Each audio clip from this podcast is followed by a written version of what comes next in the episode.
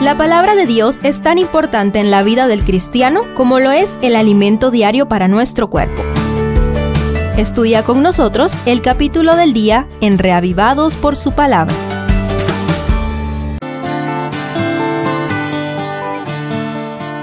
Juan 20 relata los primeros encuentros con la buena nueva de la resurrección de Cristo.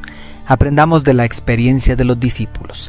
Primero, Pedro. Impulsivamente fue el primero en salir corriendo al sepulcro ante la noticia que habían traído las mujeres, según los versos 1 al 7. Sin embargo, Juan hace silencio respecto a lo que creyó Pedro en ese momento, y Lucas solamente dice que se maravilló en Lucas 24:12.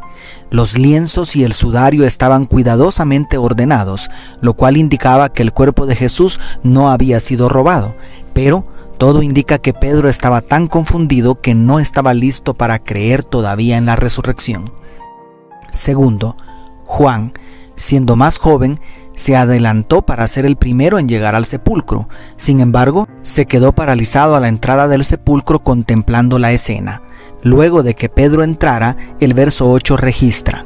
Entonces entró también el otro discípulo que había venido primero al sepulcro, y vio y creyó. Para el discípulo amado, bastó ver los trapos ordenados para creer. Tercero, María Magdalena.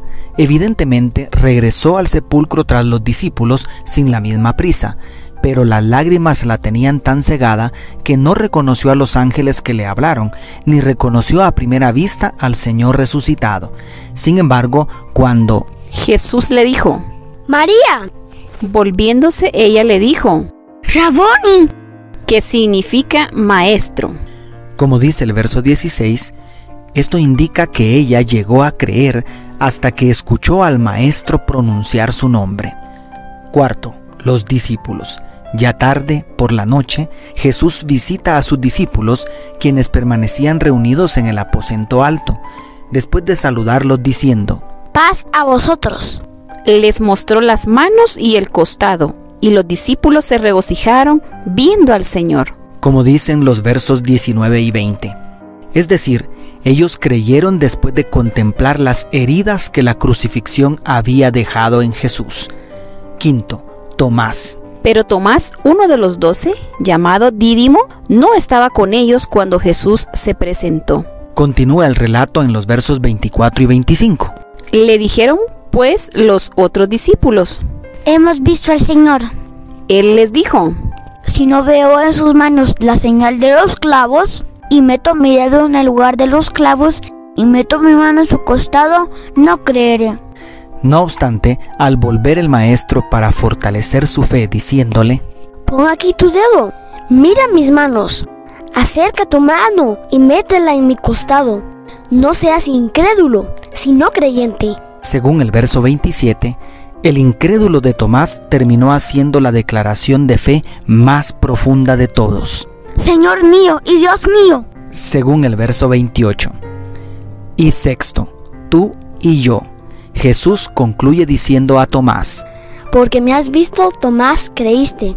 Bienaventurados los que no vieron y creyeron. Según el verso 29. Y Juan cierra el capítulo diciéndonos el propósito de su evangelio. Pero estas se han escrito para que creáis que Jesús es el Cristo, el Hijo de Dios, y para que creyendo tengáis vida en su nombre. Según dice el verso 31, aquellos discípulos necesitaron ver, oír y tocar para creer. Sin embargo, hay una bendición especial para quienes decidamos creer en Jesús por medio de las escrituras. ¿Crees tú? Si es así, recibe la vida eterna en su nombre. Dios te bendiga. Tus amigos, la familia Sosa Villeda.